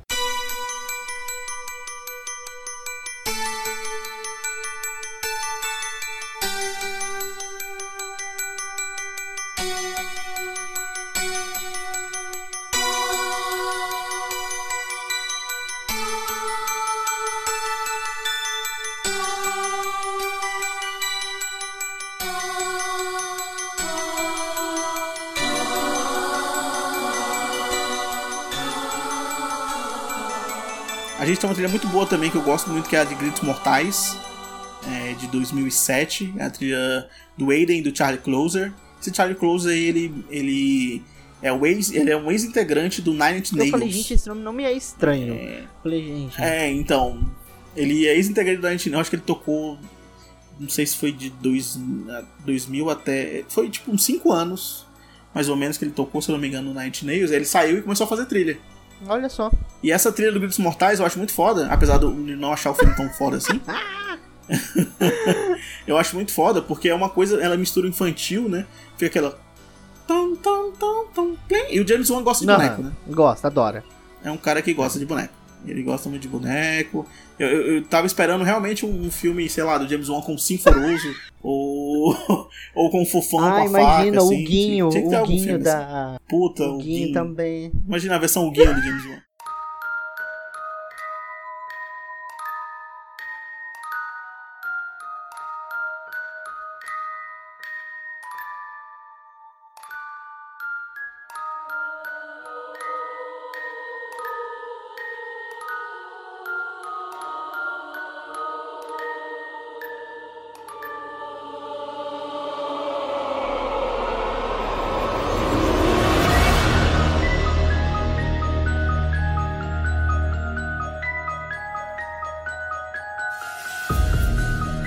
2004 a gente tem os sinais, sinais né, cara? Do, nossa. A trilha do James Newton Howard.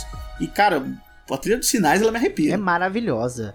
O filme, eu acho que eu gosto muito de sinais. Teve gente, tem gente que não gosta até hoje, né? Tem gente que reclama de sinais até hoje. Sim. Mas eu acho os sinais um dos melhores filmes do Shyamalan. Eu acho ele muito Sim. bom. E, cara, a trilha sonora é foda. É foda. Porque você é entra. Foda, é foda. Você entra naquela. Aí fica. Você entra na história da família e aquele milharal te assusta. É, é foda, é foda.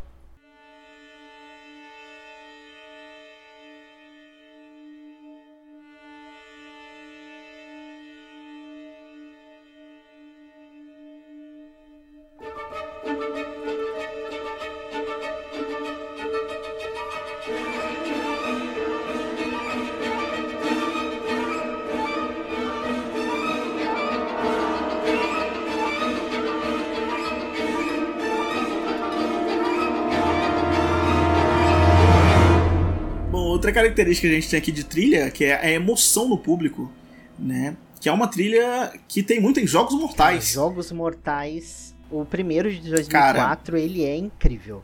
Ele é incrível. É um baita, é um baita filme. filme. A gente tem a edição edição 20, edição 20? É, edição 20 do Eu Não Acreditei Nada. A gente falou sobre Jogos Mortais, uma edição que eu estava inclusive, uma edição incrível. A gente falou sobre, sobre o sobre filme. A franquia, e essa né? trilha do Charlie Closer. Né? Sim, a gente falou. É verdade, a gente falou sobre a franquia, uhum. né? Franquia inteira, todos os filmes, inclusive até o último que saiu. Deus que me livre. O, o Jigsaw, uhum. né?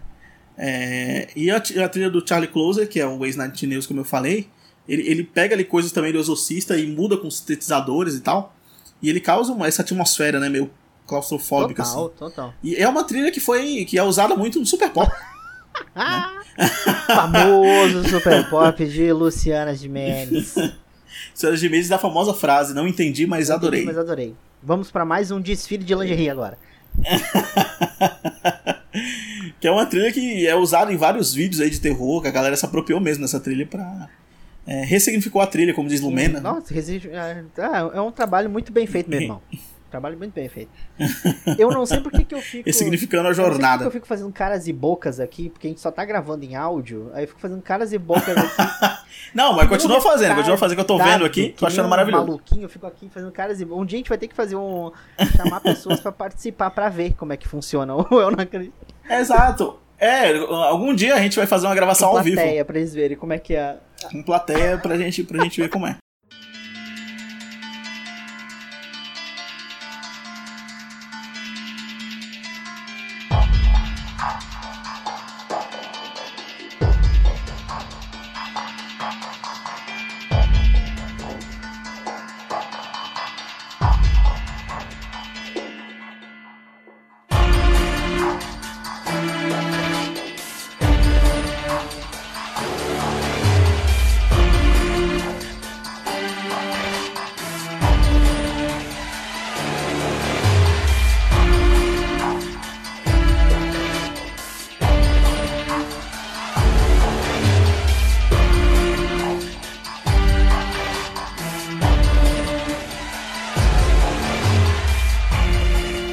Causa emoção também é a abertura de Stranger uhum. Things, assim. Que é uma trilha, como eu falei, é outra que usou esses sintetizadores para emular os anos 80. A trilha é, do Kyle Dixon e Michael Stan. E pegou isso aí mesmo e encheu de referência. de referência. Tem, tem sintetizador, tem aquele som que, que você fica com medo, assim, fica. Aquela coisa.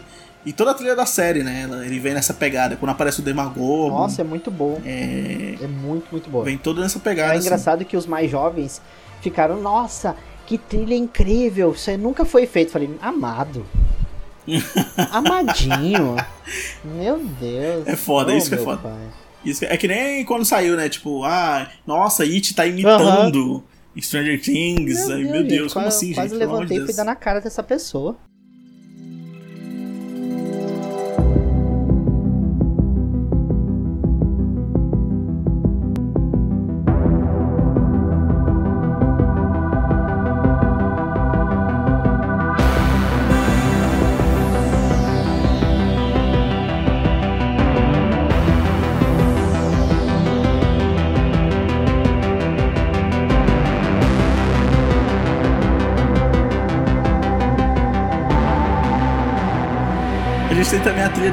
Pânico de 96, do Marco boa Beltrame, que é uma trilha muito boa, cara.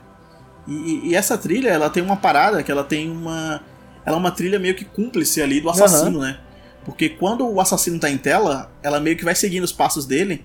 Aí a trilha brilha, ela, ela vai dar uma vibrada assim com as ações do assassino. Tipo, ela, ela vai crescendo e aí, quando o assassino se esconde, a trilha acaba. É como se a trilha realmente fosse um Exato, ela acompanha ele do início até o fim. Hum. E é muito boa, muito Sim. boa mesmo. E outra trilha também que causa emoção, que é uma trilha que particularmente me empolga, que eu era muito fã da série, hoje não sou Somos mais. dois? Né? Mas. é a trilha Nossa, do Walking é muito cara. boa, é muito boa. A, a, como é que se fala? A introdução, né? O, a abertura da série, Sim, a tema, tema de abertura é muito uhum. boa, é muito boa. Você fica ali, tipo, meu Deus, olha só, o que, que será que vai acontecer? Até a terceira temporada você ficava empolgado. A partir da quarta você falava, meu Deus do céu, por que, que eu tô assistindo isso ainda?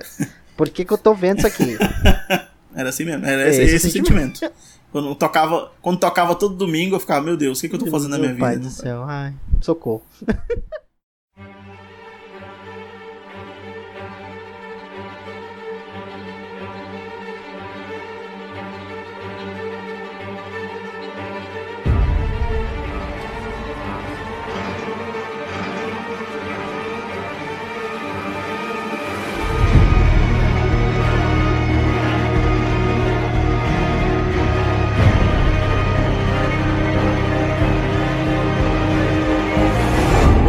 característica de trilha aqui que a gente tem é a sensação de cômodo. E não só a trilha, mas o filme também, irreversível para mim. A trilha é, fica. É tipo um negócio meio arrastado, assim. Não, e esse filme é um daqueles filmes que você assiste uma vez só. Você assiste uma vez Sim. só, você não faz mais. sabe? Você nem indica esse, esse filme pra alguém. Exato, você nem indica, você nem indica. É o, a trilha do Thomas ba Bangalter e aí, tipo, eu assisti ele, eu, assim, apesar de não assistir de novo, e de não querer assistir de novo, eu assisti ele três vezes. Eu assisti uma vez a, a uhum. vez normal, e assisti uma vez para gravar o podcast Sim. New Friends, e assisti recentemente com a Larissa, Nossa. que eu não tinha visto ainda. Então foi um filme que eu dei a mão para ela, assim, a é, gente não, foi junto. Exatamente, é, né? esse é o sentimento, esse é o e... sentimento. Esse é o sentimento. E na cena Nossa. fatídica, ela, o coração dela começou a uhum. acelerar, assim. Falei, ó, se você não quiser, não olha, porque... porque... E aí a trilha, ela, ela é, é a câmera do, do, do, do Gaspar Noé, ele, ela, ele vai girando a câmera, aquela coisa, e a trilha vai. Se fosse rasgando, assim. É um negócio bem, bem forte.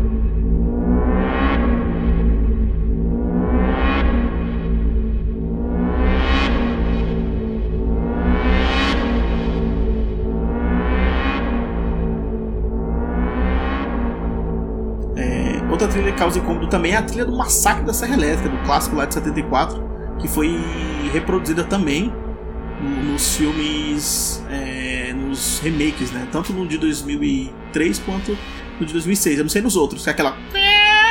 E aí essa trilha do massacre ela mistura isso, aí mistura as notícias, né? Ah, o assassino está matando as pessoas e tal. A gente já encontrou as filmagens. E aí é aquela coisa, parece que é um. um unhas riscando um quadro negro uhum. a, gente, a gente vê, né? É, aí, aí, tem um lance de lubrificação também. É, tem metal moendo, é aquela coisa fica. Bem, bem metal incômoda, moendo, assim, benguela batendo.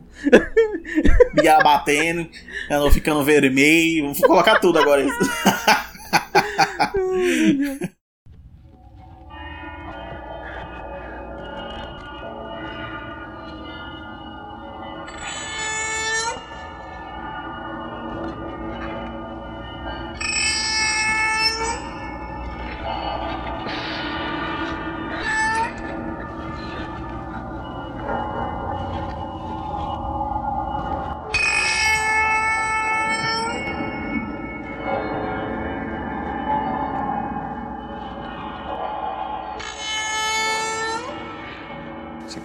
Pegar fogo, Vai.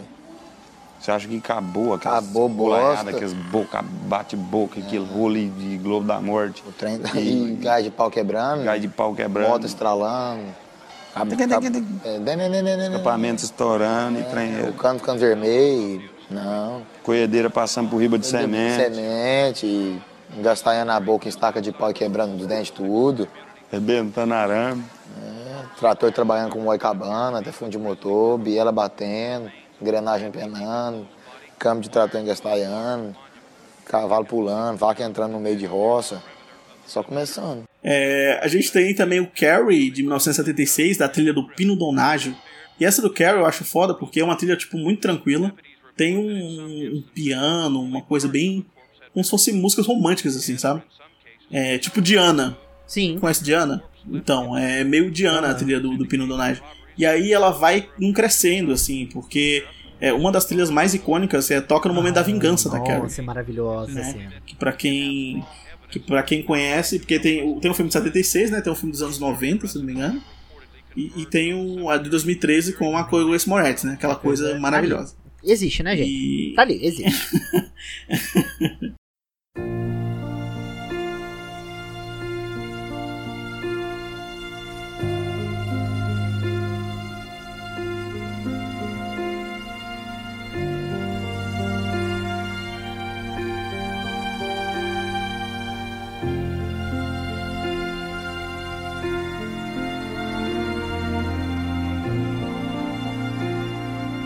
Outra música que, que rola bastante sensação de cômodo em mim, pelo menos, é o tema de abertura de American Horror Story. Nossa, eu gosto pra caramba. Que é muito bom, cara. Que ela, ela me dá incômodo, mas ao mesmo tempo é muito bom. Arrepia, eu me arrepio é todinho quando eu vejo. Muito, é muito bem feita mesmo. Eu não gosto muito da série, confesso, acho que a série é ok dentro da sua proposta. E nada demais uhum. também, mas a trilha sonora é boa pra caramba. A trilha sonora é muito boa. E, e é a música também do Charlie Closer, né? Que fez é, Waze Nine Nails, que a gente falou, que faz as trilhas geralmente dos filmes do James Wan é, do César Dávila Irizarry, que é essa abertura aí que eles fizeram em parceria juntos, que é muito, muito foda. Toca em todas as temporadas e todas as temporadas, é, dependendo da temática da temporada, elas têm, ela tem uma diferencinha, né? Hum. Por exemplo, quando teve a temporada 4, que foi o é, American Story Freak Show, que foi no uhum. circo, eles colocaram elementos do circo Sim. ali pra compor a trilha. Seguiu a mesma linha, mas colocou os elementos do circo para compor a trilha. Ficou bem bacana.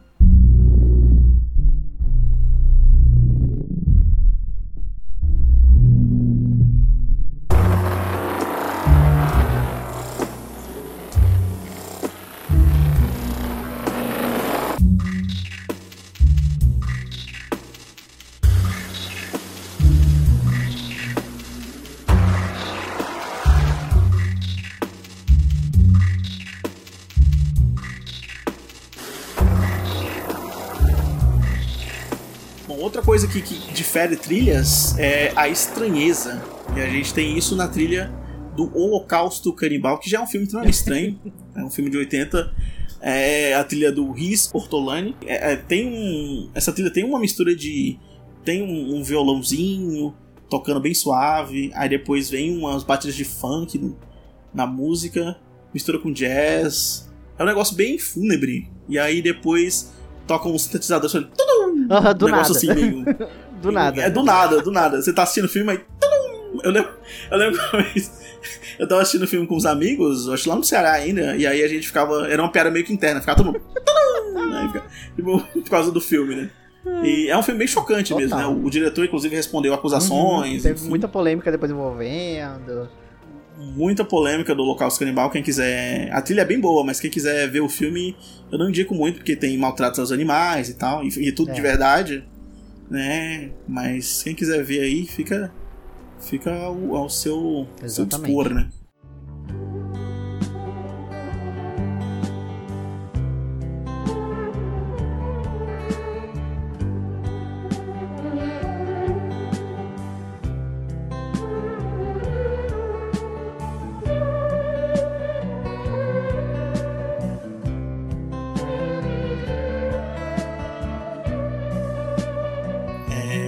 Carlos 13 também é uma trilha que é usada até hoje para falar de ETs, né? Do, do, sobrenatural.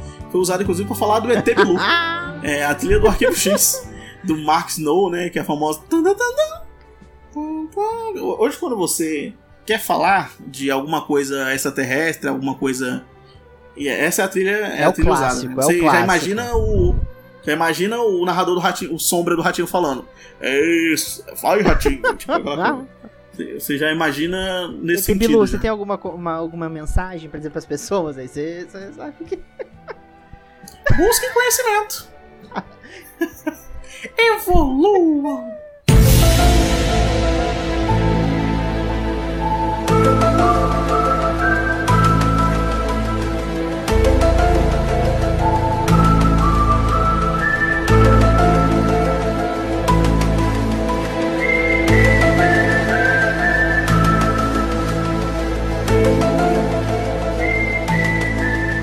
Outra trilha que causa bastante estranhamento também é a trilha, o tema de uhum. The Twilight Zone, é feito pelo Marius Constante, que é muito foda esse tema do. do... E, a, e a curiosidade, esse tema ele foi surgir só na segunda temporada. Olha só.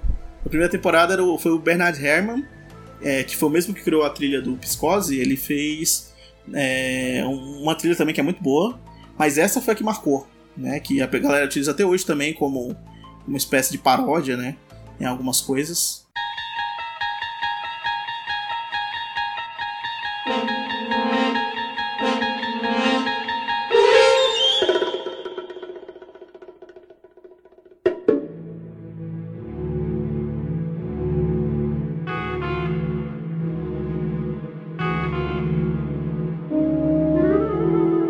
Das trilhas e dos temas, né, a gente tem aqui as músicas que marcaram os filmes uhum. de terror, é, que elas não fazem parte da trilha sonora do filme, mas elas tocam em alguns momentos dos filmes. É, às vezes até mesmo, como a gente falou aqui, em tom de ironia, né? Que, que toca meio destoando do filme. A gente citou aqui já Hereditário, citou outras trilhas aqui que tocam é, em momentos que você não espera. E a gente tem aqui é, a primeira que eu coloquei aqui, que foi o Midnight the Stars and You, é, do Ray Noble e His Orchestra, que toca no final do Iluminado, né? Quando aparece a foto dele. Uhum. Né? Midnight were the stars and you Midnight and a rendezvous Your eyes held a message tender Saying I surrender all my love to you. A gente tem Sobrenatural, que eu acho muito foda esse momento, que é o diabo fazendo as artimanhas dele. Aí começa a trilha mó bizarra. que é a, a música Tiptoe, uhum. né? Tiptoe! Ai, gente. Mano, é muito, muito bizarro. É a trilha do Tiny Tim. Se você colocar essa música no, no YouTube, você vai ver o cara tocando um cavaquinho assim um bandolim, sei lá, alguma coisa assim. Ele é muito bizarro, cara.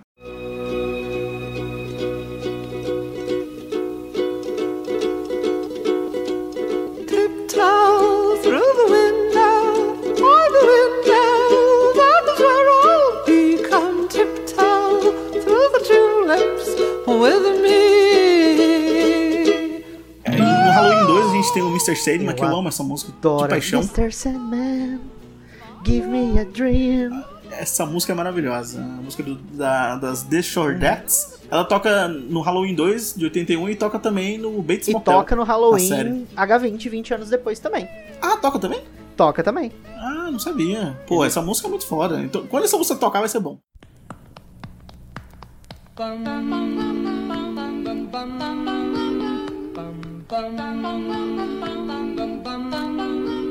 Mr. Sandman,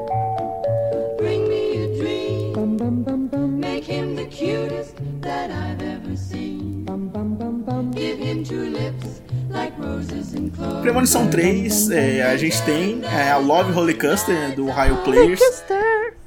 Que a gente já falou aqui né, no podcast de, de Premonição, acho que é o ano que eu disse nada 23 ou 22, não sei. Enfim, vai ficar. Vai estar tá o link aqui. Vai estar tá o link aqui, a gente falou né, dessa trilha que é muito foda, né? É, é, aí que a gente falou do tom de ironia, né? Porque é, sim, muito, sim. é muito irônico tocar essa música em, em, no momento, assim, que é totalmente Tipo assim, gente, acabou de morrer gente, você tá tocando isso? Tipo, pelo amor de Deus. Mas é muito boa. Essa é muito boa.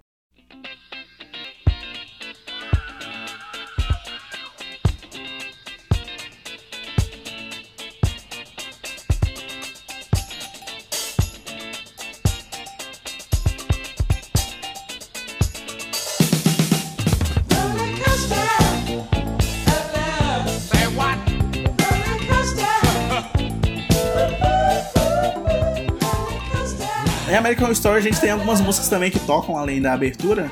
Uma delas é o Dominique, que é, é muito bizarra essa música. É, e se você ver o vídeo, é tocado por freiras. então ele fica tocando Dominique, Nique, Nique. É muito bizarro. Eu tava falando pra Larissa esses dias que a minha avó, eu tava ouvindo, é, tava assistindo a série, tocou a música, e aí a minha avó tava cantando a versão em português que tem também. Meu Deus. Dominique, Nique, Nique s'en allait tout simplement pauvre et chantant. En tout chemin, en tout lieu, il ne parle que du bon Dieu, il ne parle que du bon Dieu. E a American Story na quarta temporada também tem a Jessica Lange cantando Life on Mars Ai, do que é David Bowie. Bom esse momento. Cara, esse momento é maravilhoso, eu me arrepio inteiro. Porque ela tá cantando uma música de aceitação, porque é um freak show, né? Então as pessoas são feias, Exato. Né? São, são é, meio que. É, são pessoas que não nasceram é, na normalidade, a gente pode dizer assim. E aí eles fazem parte ali daquele freak show. Quando ela canta essa, essa música, eu me arrepio inteiro, eu acho muito foda. It's a god awful small affair To the girl with the mousy hair But her mommy is yelling no And her daddy has told her to go But her friend is nowhere to be seen Now she walks through her sunken dream to the seat with the clearest view, and she's hooked to the silver screen. But the film is a saddening bore. É, outra música que toca também no, no, no próprio American Story é a The Name Game, que a Jessica Lange canta. que eu acho que essa competição não é de ninguém, é da própria. Também é, acho. da própria série mesmo. Eu acho que é da própria Porque série. Eu, eu procurei e não achei. Eu achei só, tipo, The Name Game American Horror Story. Uhum. Ou The Name Game Jessica Lange. Uhum. Então, é um momento que você não espera, né? Que tá ali acontecendo. Coisas do, do Ryan Murphy. coisas do Ryan Murphy. Né? Coisas, que... coisas do diretor de The Prom. Coisas que na cabeça dele fazem total sentido. Tipo James Corden cantando.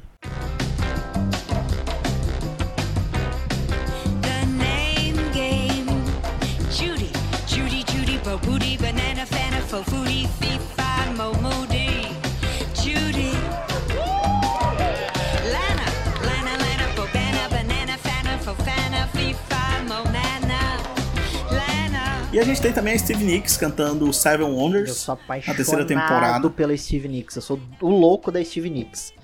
Amo de paixão. Acho ela incrível. Pô, essa música é muito foda. E aí a gente tem a nova Steve Nicks agora, né? Que é a Miley Cyrus. Que, ela, que é a Miley Cyrus, que tá ali. Que ela tá virando a Steve Nicks. Tá virando a Steve ah. Nicks, né? Espero que ela não faça o que a Steve Nicks fez, né? Que é. a Steve Nicks deu uma louca uma vez e vendeu todos os direitos dela das músicas, assim. Louquíssimo. Né, cara?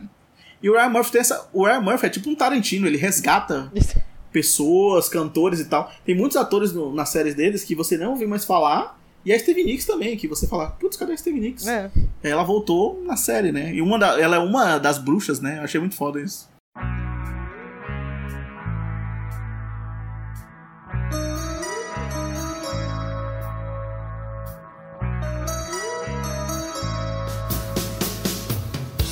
So long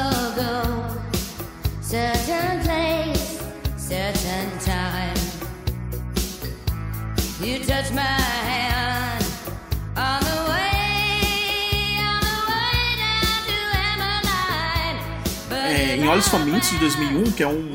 Tá fazendo 20 anos agora em 2021. Provavelmente vai ter uma edição aqui no Não Acredito em Nada. E... Também. Que é uma música do Paul Whiteman, que é o Deep Creepers, que é Deep Creepers. É um negócio bem clássico, assim. Bem clássico. Paul, Whiteman, ele é muito reverenciado nos Estados Unidos, assim, o cara é músico, poeta, enfim, citado Aham. diversas vezes em diversas, diversas obras, né? E essa música é muito boa pra tocar no filme. É muito boa. Jeepers, Creepers. E aí, e aí começa. Ele toca no, no rádio, né? Do, deles quando eles estão no carro. O primeiro filme que é, que é foda. Os outros são. é, mas o primeiro filme é, eu acho muito foda. E toca essa música. E aí eles. é, durante todo o filme vai tocando, né? Quando o cara tá chegando, né?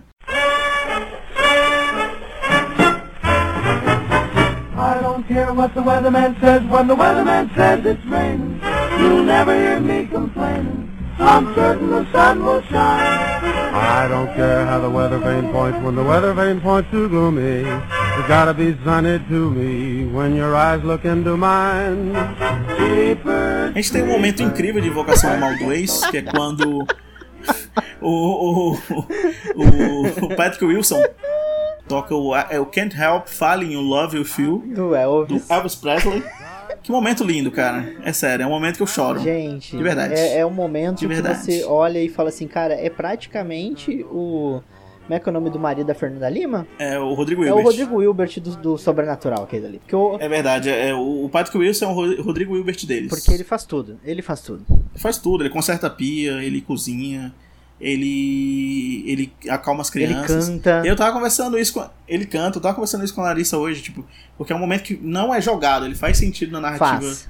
do Total filme. sentido. Porque ele tá cantando uma música lá, e aí tem os é, é uma música que os pais das meninas cantavam pra ela, e os pais das meninas não estão mais com ela. E ao mesmo tempo, a personagem da, da, da Vera Farmiga tá com medo dele morrer, né? Que o Valak disse que vai matá-lo Aham. e tal.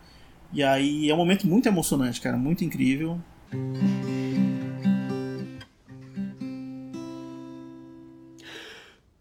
Wise men say only fools rush in.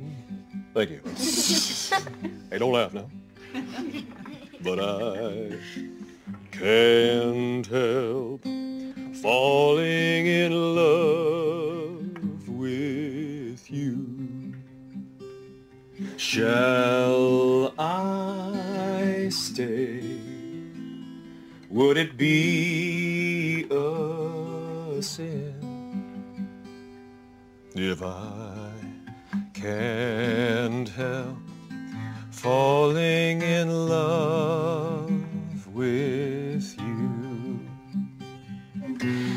Like a river flows surely to the sea. Darling, so it goes. Some things are meant to be. Everybody now, take my hand, take my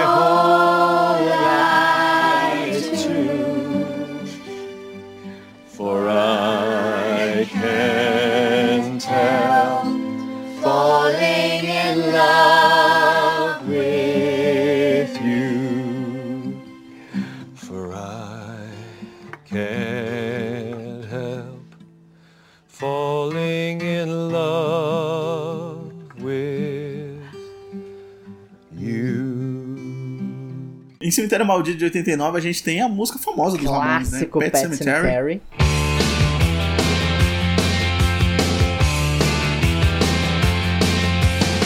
Under the October with the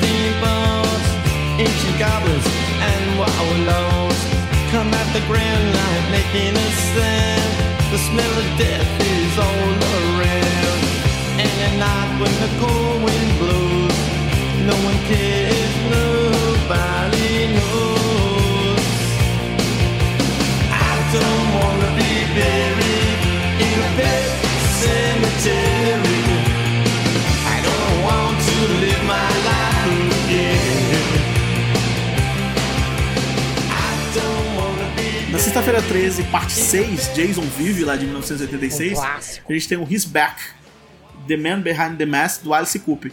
E essa música eu acho foda, é, não só porque eu gosto do Alice Cooper, mas porque tem o, ele fazendo tchê, tchê, tchê. Aham, tem mesmo. E é muito É bom. muito e é muito bom. isso.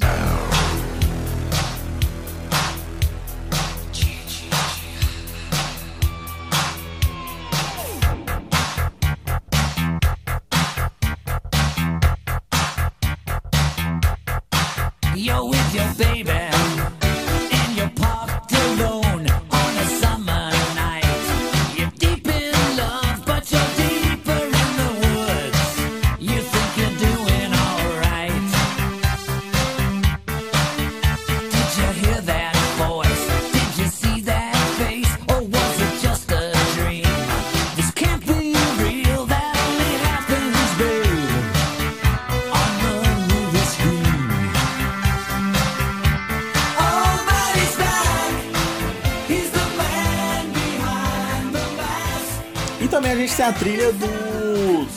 Rock Horror Picture Show de 1975.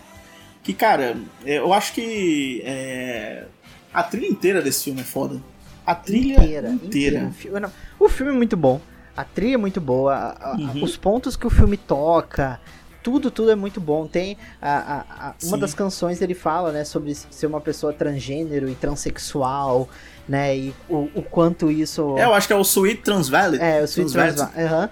E é muito, É, é muito, é muito foda essa música. é muito, muito foda, assim, a trilha sonora desse filme, ela é incrível. Vale a pena, se, se você ainda nunca assistiu, parou pra ver The Rock Horror Picture Show, assista. O de 75, tá? Porque fizeram um remake aí. Deus, fizeram um remake? Tem um remake pra Eu TV. não sabia disso.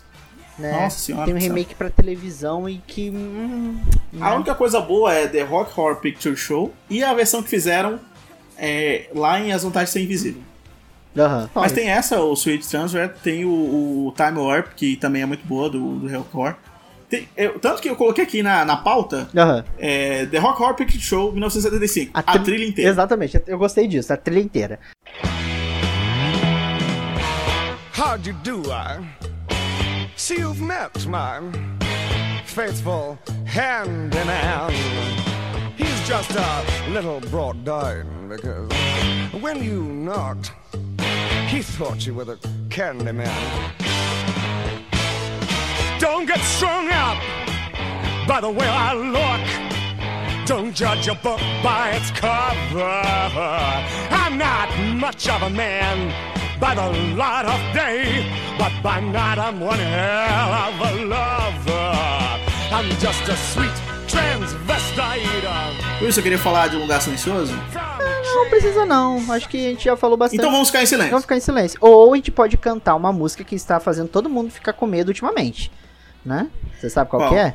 É uma que diz assim, ó. O pé faz assim, mãozinha pro ar, balança o pescoço pra lá e pra cá. Vou terminar com essa o música. medo desse negócio. Não aguento mais. Chega. Para. Muda, Brasil.